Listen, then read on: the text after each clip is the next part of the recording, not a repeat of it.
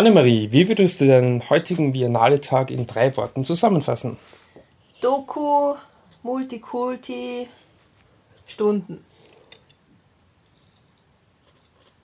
Du fragst mich nicht, aber ich sag's dir trotzdem, mein Biennale-Tag in drei Worten wäre. Jetzt habe ich dich nur angestellt. weil ich so schön bin. Ja. Humorvoll, durchtrainiert, romantisch. Das war eine Beschreibung von dir selber, ne? Warum klingen sowohl die drei Worte, die die Annemarie verwendet hat, als auch die drei Worte, die ich verwendet habe, so als würden sie nur einen Film beschreiben? Das werdet ihr gleich herausfinden. Wir sind fliptruck.com, der österreichische Filmpodcast. Mein Name ist Michael Leitner und bei mir ist wie immer Die bezaubernde Genie. auch genannt Annemarie Darok. Und ja, wir haben heute ein eher kleines Programm mit zwei Filmen, die wir uns sozusagen aufgeteilt haben. Zum einen ist es die Doku in Jackson Heights, die die Annemarie besprechen wird, und zum anderen, und damit werden wir auch beginnen, der Spielfilm Results. Ich, ich bin relativ schlecht mit diesem Titel, aus irgendeinem Grund bleibt er mir nicht einmal für, für zwei Minuten in Erinnerung. Ähm, ja, auch wenn der Titel nicht in Erinnerung geblieben ist, beginnen wir mit diesem Film und ich erkläre euch mal, ob mir der in Erinnerung bleiben wird. Es ist ein amerikanischer Film von Andrew Bujalski, sicherlich falsch ausgesprochen, und es geht um, ja, ich mache jetzt Wolfi-Style, also Wolfgang im Stile von Wolfgang mit den Schauspielernamen. Es geht darum, dass Guy dass Guy Pierce äh, ein, ein Fitnesscenter hat, das darauf basiert, dass man sehr persönlich mit den Kunden umgeht. Das heißt, jeder bekommt seinen persönlichen Trainer. Einer dieser persönlichen Trainer ist die Kobe Smulders, die man aus How I Met Your Mother kennt. Und der Kunde, der quasi porträtiert wird in dem Film, wird gespielt von Kevin Corrigan. Und ja, im Endeffekt entsteht das eine Rom-Com, die man im ersten Moment gar nicht so wirklich, also man erahnt eine gewisse romantische Beziehung und dann wird das Ganze eigentlich ein bisschen anders als erwartet, aber im Prinzip ist es so eine, naja, Charakterstudie, ja, wir schauen eigentlich wirklich allen drei Menschen eben zu, was sie, was sie machen, wie sich ihre Leben miteinander ähm, verbinden. Und ja, was mir gleich vorneweg gut gefallen hat, habe es jetzt kurz angedeutet, es, es passiert nicht alles so, wie man das erwartet hat. Mir hat die Struktur eigentlich gut gefallen. Also wie gesagt, man geht rein, man merkt relativ schnell, okay, das ist eine, eine romantische Komödie und dann hat man das Gefühl, es wird jetzt eben klar in diese eine Richtung gehen mit diesem klassischen Konstrukt, mit ja, es dauert lang, bis sie sich finden und dann kommt nochmal das Problem und dann finden sie sich doch. Äh, es läuft aber ganz anders und es ist dann auch wirklich so weit, dass man sagt, okay, wer jetzt mit wem, worum, welche Beziehung wird es eigentlich jetzt im Endeffekt gehen und da spielt sich der Film auch sehr, sehr gut mit, den, mit der Tatsache, dass er wirklich drei Charaktere hat, die er ja, zu den Charakteren komme ich nachher noch, aber die im Prinzip sehr genau beobachtet und es ist wirklich so, dass dann eigentlich immer ein Charakter so ein bisschen aus dem Film rausfällt und dann später wieder zurückkommt und dafür rutscht dann ein anderer wieder raus. Es ist wirklich eigentlich immer eine Beobachtung von der Beziehung zweier Menschen. Und also wirklich jetzt quasi in diesem Dreieck. Und ja, das, das fand ich eigentlich gut. Meine Probleme, Charaktere kann man da eigentlich gleich anführen, ist halt ja, nicht, dass die Charaktere zu schlecht waren, ich fand sie auch einigermaßen ja, interessant, nur sie waren halt alle drei dieses bisschen übertrieben. Also zum Beispiel der, der Danny, gespielt von Kevin Corrigan, der ist eben ein, ein zufälliger Multimillionär und ist halt, geht halt irgendwie total crazy damit um und die Kobe Smulders und der Guy Pierce haben eine sehr extreme Auffassung von ihrem Beruf. Zwar eine unterschiedliche Auffassung, aber trotzdem beide eine sehr extreme und es ist halt ein bisschen so, man muss halt irgendwie lustig und quirky bleiben und so werden es halt irgendwie nie richtige Figuren, sondern es bleibt halt alles sehr, ja, absurd. Aber wie gesagt, es, es, es schafft, der Film schafft, sympathisch zu bleiben. Durch dieses Absurde habe ich auch lange Zeit ein bisschen Probleme gehabt mit Humor, aber es ist wirklich so, ich und Humor, es ist eine sehr schwierige Beziehung. Mhm. Wenn ich mal lache bei einem Film, also richtig lache, nicht schmunzel oder lächle, sondern lache, dann, ja, weiß nicht, der Film schon einiges richtig gemacht oder zumindest schon irgendwie meinen Vibe getroffen, weil es passiert echt selten, ist auch da nicht wirklich passiert, aber es ist auch, wenn ich, wie gesagt, nicht, nicht wirklich lustig fand, es ist jetzt nicht auf die Art und Weise unlustig, dass es mich dann irgendwie rauswirft und ich sage, oh, bitte, furchtbarer Witz oder furchtbarer Humor, sondern einfach für mich reicht es halt nur zum Schmunzeln. Aber wie gesagt, ich finde, Film macht einiges richtig, er macht ganz gute Laune. Ja, er findet das Rad nicht neu, es ist wieder so eine amerikanische Indie-Love-Comedy. Wie gesagt, durch dieses Konstrukt gebe ich ihm einfach auch so irgendwie den, den Laufpass. Okay, passt, ja, das ist, ist ein Stück weit eigenständig und deswegen ja, sozusagen auch, auch empfehlenswert, obwohl es jetzt nicht, nicht irgendwie meinen Top-Film der Biennale sein wird. Habe ich aber auch nicht wirklich erwartet. Es war die solide Unterhaltung, die ich erhofft hatte. Wichtigste Frage, Michi. Ja. War Guy Pierce sexy? Naja, Guy Pierce spielt einen, eben den Besitzer dieses Fitnessstudios und er ist natürlich auch selber Trainer und, und wahnsinnig durchtrainiert. Hm. Sexy, ja, es sieht ganz gut aus, was ich noch nachschauen wollte. Und jetzt habe ich es hab nicht, deswegen muss ich das jetzt quasi live machen. Ja, das habe ich nämlich befürchtet, das ist schon ein Kritikpunkt.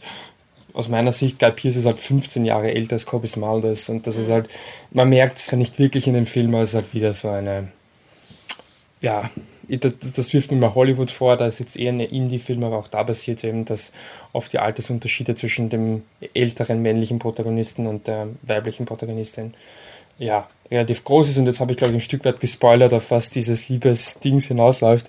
Was soll's? Ich glaube am Poster sieht man es sowieso. Ähm, ja, ja, eines wollte ich noch sagen. Ich habe einen neuen Strich auf meinem Bingo. Es sind zwar nur sehr, sehr kurze und teilweise fast nur angedeutet, aber nichtsdestotrotz es sind mehr als zwei Sexszenen in diesem Film, ohne dass die jetzt wahnsinnig sexy sind. Zum Beispiel das Intro ist einfach, das ist ein Titel vom Film und dann siehst du halt eine Decke, die quasi, ja, halt, da schlafen halt zwei miteinander, aber du siehst die, Wie die Leute nicht. Techtelmechtel? Ja, nur halt fast noch, noch unsexier. Boah, noch ähm, unsexier als Aber es ist definitiv eine Sexszene. Ja, wie auch immer, ich wollte jetzt eigentlich den Film relativ kurz halten, weil es gibt einen Film, der ja, also immer viel, viel Zeit zum Diskutieren braucht, aber er braucht auf jeden Fall relativ viel Zeit, bis er, bis er zu Ende ist. Und das ist der Film, den sich die Anne heute. Drei Stunden und zehn Minuten hat. in Jackson Heights. Das waren also zwei Filme, meiner, meiner Meinung nach. Also drei Stunden sind schon zwei Filme. Ähm, ja, es ist eine Dokumentation von Frederick Wiseman, einem 85-jährigen Mann, der schon 40 Filme gemacht hat. Das ist ein 40.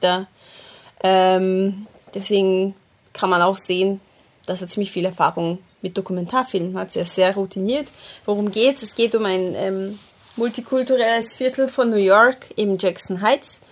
Und ähm, dieses Viertel, es wird auch erwähnt am Anfang des Films, irgendwie mehr als 140 verschiedene Sprachen werden dort gesprochen und es, es trifft halt alles aufeinander, was irgendwie mal nach Amerika gekommen ist, von irischer Abstammung, also europäische Sachen, über alles rund um Indien, China und vor allem ganz viele Latinos, ganz viele Südamerikaner. Also die beherrschen sozusagen das Viertel, aber nicht im negativen Mafia-Sinne, sondern es sind einfach die meisten von ihnen.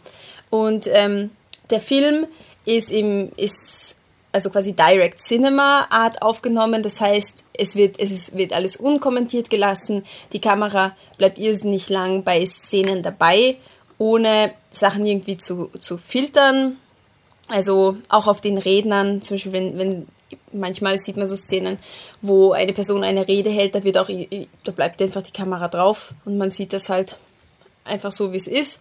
Ähm, das ist bei einem dreistündigen Film, könnte man sich denken, dass das halt ein bisschen anstrengend ist, wenn die halt irgendwie nichts erklärt wird oder keine Zwischensegmente sind, aber es sind ja Zwischensegmente, die sich aber, die sich halt oft wiederholen. Das wäre jetzt zum Beispiel ein klassisch für diesen Film, für einen dreistündigen Film kann man schon etwas klassisch nennen, wenn das oft vorkommt. Ähm, zum Beispiel, du hast ein kleines Geschäft für christliche, so christliche Waren, sozusagen Figuren und so Stuff. Und die Kamera zeigt das Geschäft von außen, die Kamera zeigt das Geschäft von innen und dann fünf Nahaufnahmen von irgendwelchen kuriosen Figuren. Dann kurz die Leute, die dort an der Kasse sind, kurz reden, gar nicht direkt die irgendwas fragen, sondern einfach beobachten die Szene und dann weg und Überleitung zu Straßen von Jackson Heights oder eine längere Szene, wo Menschen miteinander reden. Und das kommt immer und immer wieder vor im Film. Das ist ein quasi ein wichtiger Part des Films, diese kurzen Segmente. Und es gibt drei Themen, die behandelt werden. Wo eins ist, äh, geht um die LGBT-Community, wie die sich so schlägt, also recht gut in Jackson Heights, sind sie gut ähm, ausgerüstet. Äh, dann geht es um ähm, Latinos, die gern den legalen Status hätten in Amerika. Dafür gibt es ein eigenes so ein Center. Und der, äh, der dritte Part geht um ähm, eine, eine Immobilien- Immobilienhaie, die ähm, das Viertel übernehmen möchten und wovon die kleinen Geschäfte eigentlich nicht wirklich Bescheid wissen noch und wie die aufgeklärt werden. Und das ist es eigentlich. Es wird nichts erklärt, es wird nichts ähm, vorgestellt. Äh, manche Orte wiederholen sich, wie dieses Center von den Latinos. Ähm, das wird öfters wieder besucht mit verschiedenen Podiumsdiskussionen oder verschiedenen Fragerunden. Ähm, aber an sich sieht man einfach ein sehr buntes Bild von, von diesem Viertel. Und der, der Film ist diesem Viertel gegenüber sehr positiv eingestellt, sehr möchte auch den Status quo dort bewahren. Das, das sehe ich in den Segmenten über die Geschäftsmieten, dass die halt total ex explodieren sind und sich eine, weiß nicht, eine Nachbarschaftshilfe oder irgendwas zusammengetan hat, um den, um den ganzen Menschen, die diese Geschäfte haben, zu erklären, was da vor sich geht und warum das so ist. Also es ist schon, es ist schon ein sehr er möchte, er möchte, dass Jackson Heights, glaube ich, so bleibt, wie es ist und so schön bleibt, wie es ist. Also für ihn, für den Frederick Wiseman scheint sehr interessant und auch sehr liebenswert zu sein, weil er wirklich sehr positive Bilder auch von Lokalpolitikern und so zeigt. Also und echt ein super. Darf ich nur kurz mal ja? ähm, gibt es eigentlich irgendwelche Problematiken, die da aufgezeigt werden? Also gibt ja, die werden eigentlich immer, die eine Problematik ist eben die mit diesem, mit den Immobiliendingen. Aber ja, er schließt klar. es nie ab, weißt du, er, er macht, er sagt nicht, er führt dieses Problem ein und es kommt in drei Szenen oder was vor. Und dann gibt es auch ein Datum, wo anscheinend halt ein, ein Voting passiert, wo die Leute sich dagegen entscheiden können, aber das wird auch nicht gezeigt. Also ich habe keine Ahnung, wie es ausgegangen ist. Das heißt, man also könnte sagen, er erzählt auf jeden Fall keine Geschichte, nein, sondern er beobachtet. Nein, nein, nein. Die ein, das Einzige, was sich wirklich richtig durchzieht, ist einfach diese, dieses Latinos Center, äh, Center, weil die weil dort die ganzen Podiumsdiskussionen schon ein bisschen aufeinander, also aufbauen, miteinander was zu tun haben. Also manchmal reden sie von der Flucht, dann wieder, wie man einen Pass haben kann und so. Also das hat schon was miteinander zu tun, aber es wird keine, gar keine Story erzählt in dem Film.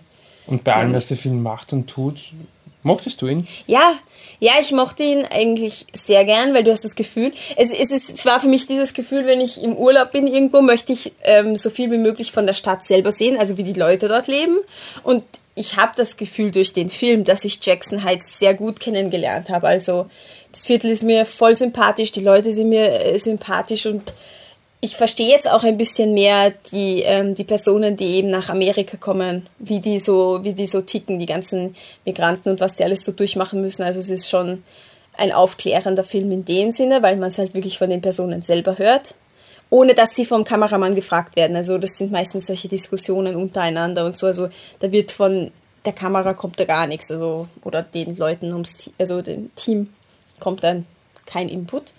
Mhm. Ja, also ich mag ihn sehr. Er hat natürlich manchmal Szenen, wenn du jetzt lang drauf bleibst auf einer Szene, wo, irgend, wo, wo irgendein Councilman irgendein Telefonat mit einem anderen Councilman hat, wo es irgendwelche ähm, äh, gerichtlich, also rechtlichen Sachen geht, wo, wo die Frau lauter solche, äh, weiß ich nicht, wie, wie heißen die Dinger im Gesetzbuch, na?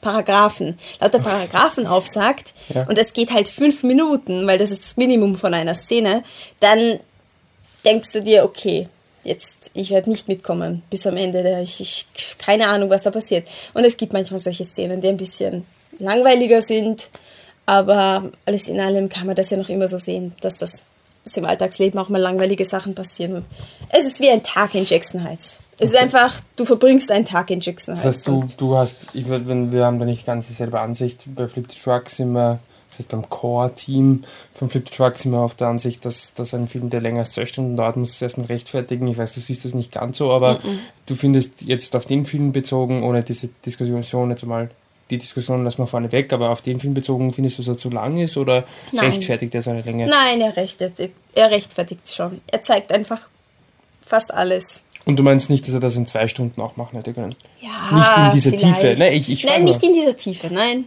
Nein, nicht in dieser Tiefe und ich finde die Tiefe gut. Also, ich weiß auch, keine Ahnung, es hätte mir wahrscheinlich auch gefallen, weil es nur zwei Stunden gedauert hätte. Mhm. Weil, weil eben es schwer für mich ist, das zu sagen, weil wenn es keine Story gibt, dann weiß ich jetzt auch nicht, was könntest du dann wegnehmen und so, ja. Du ja, könntest irgendwas wegnehmen eigentlich. Okay, es gibt manche Szenen, wo du weißt, die würde der Filmemacher nicht rausnehmen, aber bei anderen vielleicht schon. Mhm. Aber ich denke mal, vielleicht hätte es man mit zwei Stunden und dann hätte er mir auch gefallen. Also ganz okay. rechtfertigen, weiß ich nicht, ob er es kann. Aber auf jeden Fall hat er mir sehr gut gefallen und es war einfach schön, das zu sehen. Und ich mag so Lokalaufnahmen, Leute, Menschen, Porträts, wie sie sich darstellen. Also so mag ich eigentlich gern, ja. Ja, das klang wirklich schön, inspirierend. Ähm, ja, Nein, bist ganz viel, gerührt. Nein, mir ein bisschen, nein, das war jetzt echt schön. Ich hoffe, das kam auch irgendwie dann, dann unseren Zuhörern so rüber. Äh, mir ist gestern ein, ein kleiner Fehler passiert, dafür möchte ich mich entschuldigen. Ich habe nicht unsere Kontaktdaten ah, ja, genannt, ja. daher möchte ich anfangen mit dem Wolfgang, der nicht da ist. Er ist zu finden auf, auf Facebook als Dancing Robot. Auf Twitter. Auf Twitter, natürlich auf Twitter. Und sorry dafür, dass ich das nicht gecallt habe gestern. Aber Annemarie, wenn wir dir sagen wollen, dass in Jackson Hates in Wirklichkeit ein Kurzfilm hätte sein sollen, nicht 190, 19 Minuten wäre die richtige Länge gewesen. Wie machen wir das? Wo erreichen wir dich? Auf Twitter unter Viennese Cat, Wiener Katze auf Englisch. Und ähm, Michi, wenn ich dir fünfmal schreiben möchte, dass Guy Pierce sehr sexy ist, wo kann ich das machen? Dann landest du wahrscheinlich in meinem Spam-Ordner. Natürlich kannst du das dann auf hipstersaurier. Außerdem noch, finden Sie immer noch auf also auf, auf, Facebook, auf Twitter, pardon, auf @flippedtruck mit Unterstrichen, das ist sozusagen unser offizieller Account und wir schon quasi das ganze Team plus Anne, die eigentlich ein, ein Extra ist bei uns. Ich bin Special. Ja, wenn wir schon alle genannt haben, dann natürlich auch dem Patrick unbedingt folgen, der findet ihr als Ad Existent Coffee und den habt ihr jetzt audiomäßig noch nicht gehört beim Biennale Podcast, das wird sich demnächst ändern. Ansonsten möchte ich das erwähnen, was ich am Anfang nicht erwähnt habe, nämlich dass wir seit fünf Jahren ein gemeinsames Leben haben und jetzt auch einen gemeinsamen Podcast, in dem wir euch über die Biennale up to date halten, was ihr zu diesem Zeitpunkt schon wissen solltet, weil ihr habt euch den ganzen Podcast angehört. Danke dafür. Äh, ein Wort des, des Abschlusses, Annemarie? Ich bin heute ein bisschen eingeschlafen, deswegen habe ich ein Strichchen bei meinem Bingo. Ja, ich weiß nicht, bin nicht da, stolz drauf, wirklich. Ob ich dir da jetzt gratulieren soll. Nein, ich und weiß nicht. Es waren nur fünf Minuten, Leute. Es war nur eine Szene. Wirklich, war nur eine Szene. Das heißt, die richtige Länge von Ink Jackson Hates wären weder 19 noch 190, es wären 185 ja, Minuten. Ja, genau, genau. Dann ja. entfaltet er nämlich seine volle Wirkung. Gut, damit verabschiede ich mich. Tschüss. Tschüssi.